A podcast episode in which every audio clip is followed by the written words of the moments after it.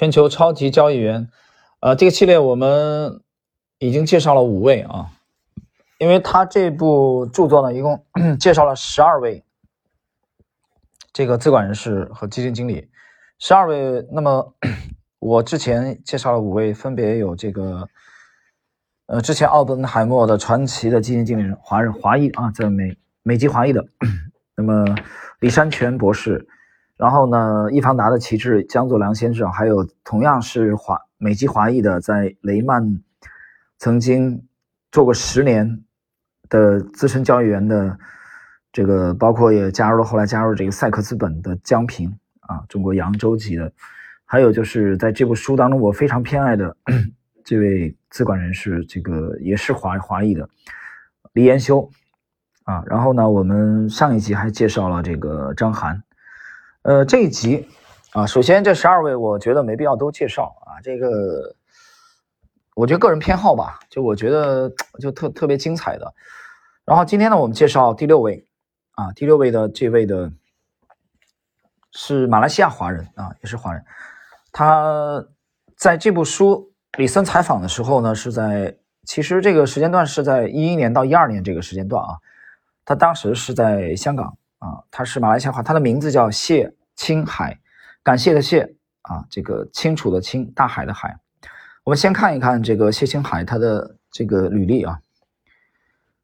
谢青海他是一九五四年出生于马来西亚，这个家里小时候特别穷啊，而且父亲死的很早。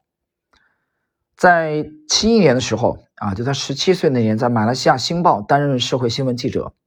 七四年他孤身一人到香港来打拼。啊，去担任这个财经记者，起初的时候，然后在八九年啊，这个时候呢，他已经三十五岁了啊，其实不早啊，这个出道其实比较晚了。他加盟这个摩根健富，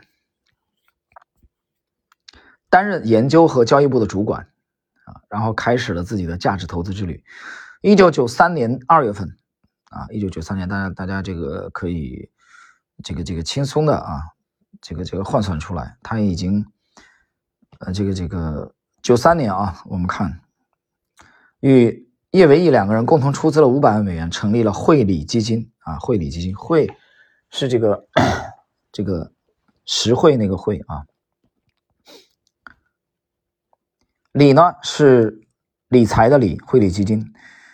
经过二十多年的发展，截止本书采访的时候为止，他从一个小规模的基金公司已经成长为管理七十多亿美元，在大中华区首屈一指的资管集团。他的客户遍及全球，而且这个他的公司呢，在零七年在香港联交所上市啊。他的首支基金汇理价值基金从九三年成立到截止本书采访为止，年化的回报达到百分之十七啊，业绩非常出色的。这从九四年开始，汇理基金和这个谢青海他这个掌舵的这个团队啊，无数次的这个获奖，在二零一一年，他的价值基金又获得亚洲对冲基金这个一个长期表现奖啊的奖励，而且他本人也多次获得亚洲资管行业的二十五位最具影响力的人物啊等等等等，而且这个谢青海他是一个是一个牛人啊，他的。文字表达能力也非常的出众啊！这个牛在哪儿呢？我给大家举举一个例子啊，你就你就一下子就能明白。在零七年啊，就这部书在采访的五年之前，零七年底的时候有个数据啊，当时谢青海他的年收入是二点五亿啊，二点五亿多港元年收入啊，港币。在那个年度，在香港，他他是得了一个打工。冠军呢？二点五亿港币的年收啊年收入啊，他的这个年收入超过了这个李嘉诚旗下当时有个霍建宁啊，打工皇帝嘛，比霍建宁的收入还高年收入。但是我们其实去读他的这个访谈录啊，你会发现谢青海是一个非常用功的人啊，非常用功，他的这个持续的学习能力啊是非常强的。而且在采访的过程中，他包括他早年去马来在马来西亚《星报》起初开始工作就叠报纸啊，就打杂啊，他还创造了两个词嘛啊，一个是这个 teachability 啊可教，还有一个就是 learnability 啊好学就他是非常愿意主动的去去学习的啊。那么谢清海在呃访谈的过程中也曾经谈到过对他影响非常大的啊。首先呢起因对这个行业感兴趣是他读了美国约翰特雷恩的那个 The《Money Masters》啊，《金钱的主人》这部著作啊，这部书我读过，我倒读过的啊，我现在书架里还有这部书。我最近一次读应该应该也是六七年前了，跟我朋友在在在上海虹口的啊一个一个很小的并不大的啊一一个这个 啊茶庄茶庄一样的那个地方，我当时去。读了这本书，这个特雷恩这本书很早了啊，非常早。嗯，我看一下，因为那天我一个朋友讲说，还还有人在收这部书啊，啊，多多章鱼还在啊想收这这本这本书，我看啊，哦，找到了，在我的这个，在我这个书橱里边，这本书，哎呀，这个好多年没读这本书了。我这个版本还挺早啊，江苏人民出版社出版的。啊，这个约翰特雷恩的这部著作，当时也是风靡全美。我来看一下，我朋友跟我讲，他说你要不要卖？我说我不要卖，没事，我把它卖了干啥？我这个版本是九九年八月份第一版啊，当时这这个只印了六千一百三十册啊，我就有一本，定价是十五元。九九年八月份啊，这是这是二十年前的啊这部书了，印刷也非常好，《金钱的主人》。就这部书影响了谢青海啊，让他去关注了这个资管行业。因为这里边呢，其实的人物我对他影响很大。就这部书啊，《金钱的主人》特雷恩的这部名著里边，呃，两个人对他影响很大。第一个是巴菲特，第二个就是约翰邓普顿啊。这部书里都有介绍。所以你看，谢青海后来走的也是架架投的啊，这个这个道路啊。然后呢？一九八九年，他进入摩根建富这个券商的时候，谢青海呢，他关注到了当时的大的券商啊，他们只关注一些大的这个蓝筹股啊，就大市值的股票。他呢，就本着人气我取的这个思路啊，其实人气我取是邓普顿的非常鲜明的风格，对吧？所以他就专门去研究一些被市场忽略的优质的小型的股票，后来他取得了巨大的成功。我们现在正式就进入这个李森啊，对他的访谈里边的啊一些精华的部分啊，我们把它啊摘出来。呃，我感兴趣的第一个问题是本书的第七页的啊第二个自然段，李森提问：如果现在你回到二十多年前，你会选择同样的道路吗？我的意思是，你是偶然成为一个基金经理，还是一开始就认定自己会是一个很好的投资者？谢青海回答：“我初始的想法就是挣大钱。你知道那时候很多人都很贫穷，我们都很焦虑，不想再当穷人。这是一个非常强大的动力。只有那些曾经像我一样穷到那个地步的人，才能明白我指的是什么。我在《星报》很快就做到了这个驻编啊，助理编辑和主笔。我可以在家乡槟城啊，马来西亚的槟城，过着非常舒适的生活。当我觉得香港思想开放，对生命。”抱着能啊能力的能的精神，这里的效率和机会较适合我。一九七四年，我背着个小包和很少的钱，踏上了去香港的货轮啊。这一年他二十岁啊，二十岁去闯荡香港。我报道的内容，呃，我先后在香港虎报、亚洲华尔街日报和远东经济评论担任财经记者。我报道的内容涉及东亚及东南亚地区的商业及财经资讯，并先后在亚洲多个城市以及英国伦敦工作。这些深入世界经济金融核心的工作经历，让我对金融和经济有了更深入又实质的了解，也激励了我亲自上阵的兴趣。我的目标不单单是负责撰稿或分析工作，而是要寻求一个可以大有作为的发展方向。在二十世纪七八十年代，我不记得是哪一年了，我读了一本美国的书《金钱的主人》，这可谓我投资方面的里程碑。这本书的内容是关于美国杰出投资者，包括沃伦·巴菲特、约翰·邓普顿等等，跟你现在写的书很相似啊。他指的是李森的啊。作者是约翰·特雷恩。我读那本书的时候很受启发，因为他是讲价值投资的，基于基本面进行投资的。一九七零年的时候，我已经开始对金融感兴趣了，但我对于投资的认识还很浅。读这本书的时候，我意识到价值投资理论非常宝贵，因为它是基于基本常识。试图花五毛钱去买价值一块钱的东西。当时的投资机构是欧美这个欧美系基金的天下，这些机构都以大市值的蓝筹股为对象，对中小型公司不屑一顾，造成这些公司股价极度便宜。我想开展我的投资研究事业，就开始专门研究市值规模及股票价格较低的小型公司。停顿一下啊，这是典型的人气我取的这种思路。当时我还自学了会计学，对全球经济、金融及股票市场开始了研究。那么。九三年，我与叶维义创立了这个汇理。在汇理的长期投资生涯中，后来我才发现，我只是单纯的享受投资，因为投资对我来说是一个三维游戏，不只是数字会计，它是对历史、政治、社会科学、人文社学、人文社会的综合认知。我相信这个说法：股票价格是社会的一面镜子，股价上下波动代表人们的恐惧和希望。所以，你要想成为好的投资者，你必须了解社会什么。是人们害怕，什么是人们乐观，你就会知道股票价格受情绪驱动。所以知识广博是非常有用的，你不得不以三维的触觉对全社会有良好的理解，这是非常有趣的智力游戏。这里我停顿一下啊，他这段我觉得讲的很好，就是你其实你要把投资做好，把股票做好，这个并不绝不仅仅只是去研究股票，就是你应该有一个非常这个广泛的视野。啊，你得去了解社会啊，你得去了解人性，得去了解人类啊的的这个行为特征啊，这些其实对投资都都会很有帮助的。因为股票它不可能脱离人而存在，对吧？股票从属于上市公司，上市公司是由人来运作的啊。我现在还没见过由 AI 来运作的上市公司啊。那天我看到一个笑话啊，说挺好玩，说这个说什么投行。啊，还有什么？这个是这很难被啊 AI 所所取代的啊。那天我看，具体的我记不太清楚了。就是讲到知识的广博啊，对我们投资会有很大的帮助啊。这个他刚才提到了对历史、政治、社会科学、人文科学的综合认知。这个我想起来，今天我朋友圈转了一个呃一个照片啊，转了一张照片。这个照片呢，其实是。呃，这个于先生的啊一一部著作里边的这个截图啊，他的著作我蛮喜欢读的。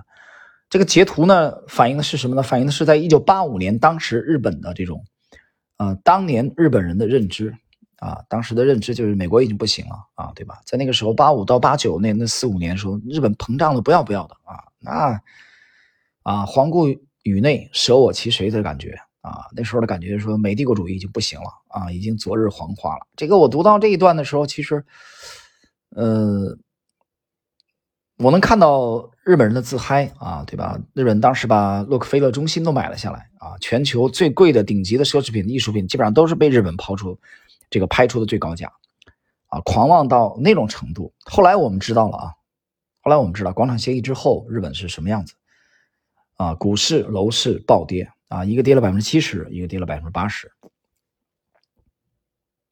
那么，所以刚才他谈到这个对历史、对政治、对社会科学、人文的研究啊，所以知识的这种广博对投资其实是很有帮助。这样的话，你他讲了一个三维啊，三维。其实这个三维，我我想起来芒格的那个网状的这个格栅啊的这个思维的结构啊，就是你要立体的去看待一个事情，不要只是单单方面的。一个维度的，我们继续。后来很久以后，我才意识到，事实上，如果我进入这个行业只是为了我最先的目的挣钱，我肯定会失败。那些对金钱太过于感兴趣的人，很少能挣到钱，这是真理。因为你如果一直想着挣钱，你会忘了你要创造价值，你要诚实，你要专业。于是我学会了专注于专业技能。如果你有好的想法，钱会自己来找你，你不需要去找他。如果你是最好的。心脏手术医生，你很有耐心，那么别人会支付大笔的费用让你来做心脏手术。如果年轻人加入这个行业，不是因为他们有兴趣在此，而是因为他们想挣钱，这是一个错误的理由。他们将赚不到什么钱。如果他们从早到晚考虑如何赚钱，而不是专注于如何做一个好的分析师，他们就无法自我增值。啊，他在会里也是这样去告诫他的员工啊，让钱来找你。这话，这个其实有道理啊，真是有道理。这个当然年轻的时候我体会不到这一点啊。九三年去深圳打拼的时候，你跟我说这个，我肯定听都不要听的，对吧？那时候你得解决生存的问题啊，是吧？你把内地好好的工作 不干了，呃，那么那么舒适的啊，薪水也还可以的，而且才工作了不到三年，然后就就辞职啊，自己闯荡到深圳去，举目无亲。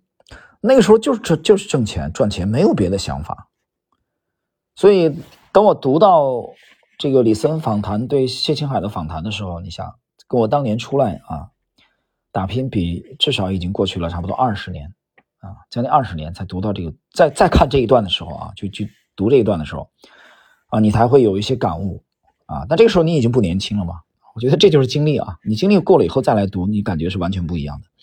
比如说谢青海在下一个问题当中，他就又又强调说我们乐在其中啊，不以挣钱为目的，他反复在讲人，说他现在有钱了啊，他这么讲，其实不是这样的，不是这样，就是。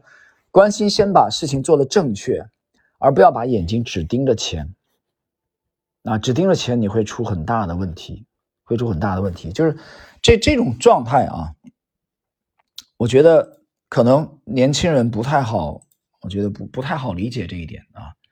就是如果你是 没有什么阅历的人啊，没没有没有这方面这个经历的人啊，他他很难去理解这一点。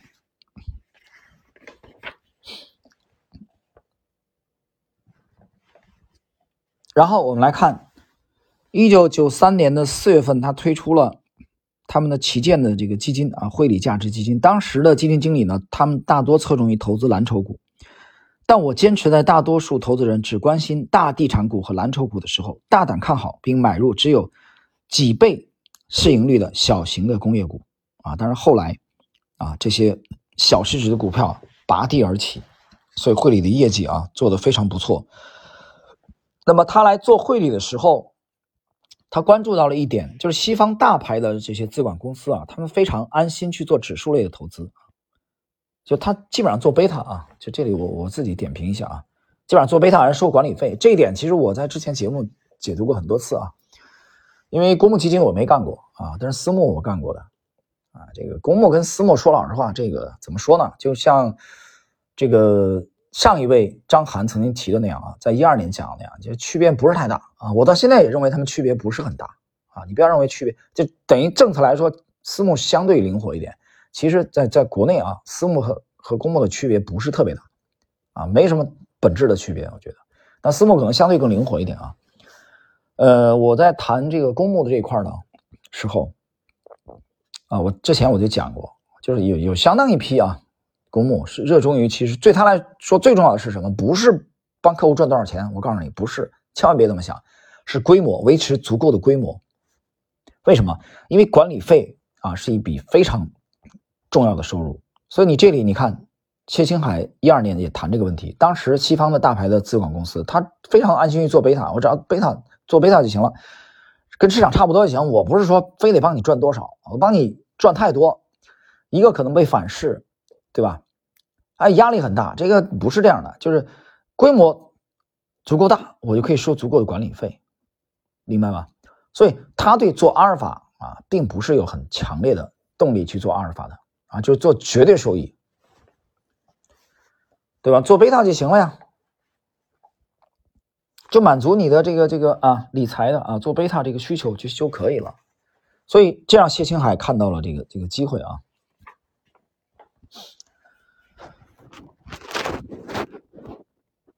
然后我们接着来看啊，下一个问题，李森提问说：“你们公司的名称是汇理，那么你想成为一个提供价值的合作伙伴，在亚洲的现实下，刚才你也提到过，你找不到很多有价值的公司，或你不能持有他们很长的时间。你认为怎样的业务是有价值的？标准是什么啊？我看到了你有这个三 R 这个标准啊，他曾经这个他提了一个，谢青海提了一个这个三 R 的啊，这这种这种说法，三 R。”三 R 的标准，呃，我们看他是怎么回答的。谢天海说，价投并不容易啊，需要大量研究。我们平均每年考察两千五百家公司，最后决定投资的也只有少数几十上百家公司。我们认为，投资者在买股票的时候，不应该想这只股票可不可以炒作，这样想的人绝对不是奉行价值投资理念的。关于什么是价值，或者我们的价值来自哪里，这个我很少告诉别人。呃，他跟李森讲到这儿，他走到这个白板面前开始写，拿笔来写啊。事实是这样，我们做过分析，从九三年到九九年啊，大概六七年的时间，包含可怕的金融危机那年啊，九七年，我们的基金平均年化是百分之十五的回报率。但将它拆开来分析，这个回报率当中，来自股息红利的约为百分之六，另外百分之十左右来自每股收益的增长。每年百分之十六的回报率当中，百分之一是我们的管理费，百分之十五全给了客户。也就是说，市场的市盈率在此期间没有变化，市盈率倍数从开始到一九九九年是相同的。你从中意识到什么吗？那就是做投资，至关重要的是看清楚股息红利在价值投资基金的回报中是一个非常关键的部分。永远不要忘记这一点。我们谈了很多标准纪律，但实际上，所有我们想要的就是高分红。一九九九年以后，游戏格局改变了，整个世界开始青睐中国，这带来了股票市场的重新估值。重新估值意味着市盈率上升，市盈率上升意味着你从股票价格上涨中获利。所以这个公式变了。但是如果未来市场回到原先的市盈率，我认为我们将重新回到这个公式，回报的至少三分之一依赖于分红，而那百分之十的每股收益增长是很容易的，因为我们是专业的公司研究机构，我们可以很容易找到许多公司实现每股收益至少百分之十的增幅，这并不困难。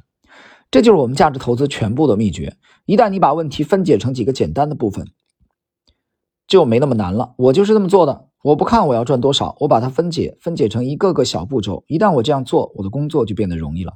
它是体系，更是应用。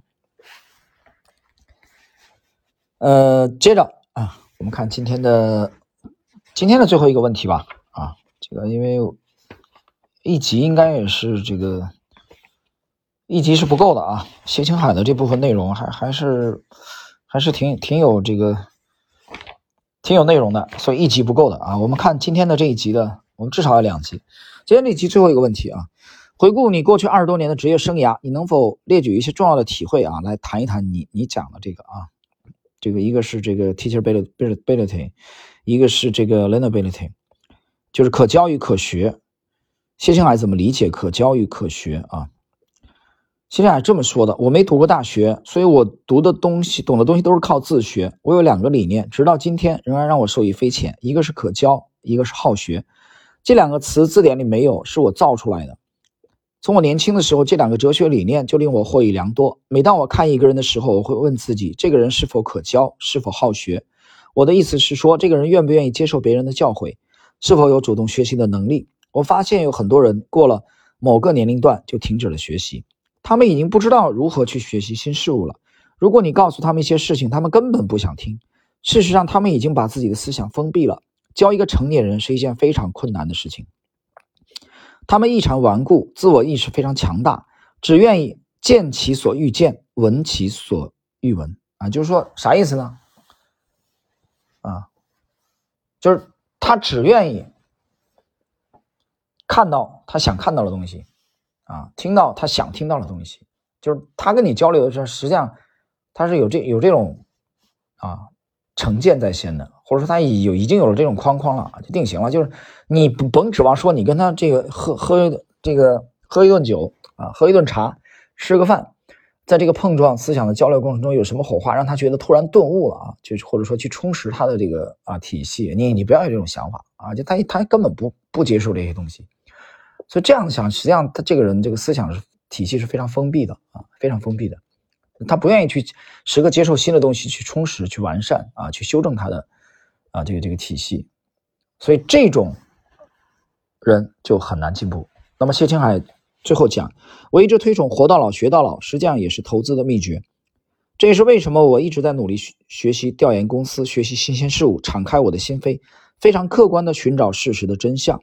啊，为了做到时刻谨记，我把我个人的签名啊改为了 learn，就是英文的 L E A R N。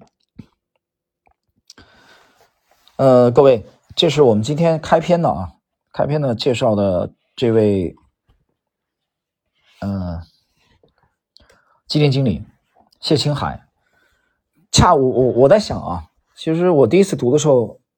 因为他这部书，他第一第一个采访就是谢青海啊，这个我我当时印象最深的是，这哥们儿文化程度并不高啊，而且小时候家境很惨，很穷很穷的啊，穷的一塌糊涂。那么他也没读过大学，所以他能有今天的成就，能有这个汇理基金啊，跟他的这个强大的学习能力持续的啊，作为一个终身学习者是离不开的啊。恰恰是因为他不是科班出身的啊，他连大学都没读，完全靠自学。啊，所以我觉得是是一个非常值得我们敬佩啊、学习的啊一个人物。我也觉得通过我们去啊这个去阅读李森的这个访谈录啊，跟跟这个嘉宾的这个交流啊，从一个又一个的杰出的经经理的身上啊，资管人士的身上啊，我觉得我们应该汲取一些营养啊，去去指导我们的这个这个投资。好了，时间关系呢，我们今天的这个第一集啊谢青海的这个访谈的内容就到这里。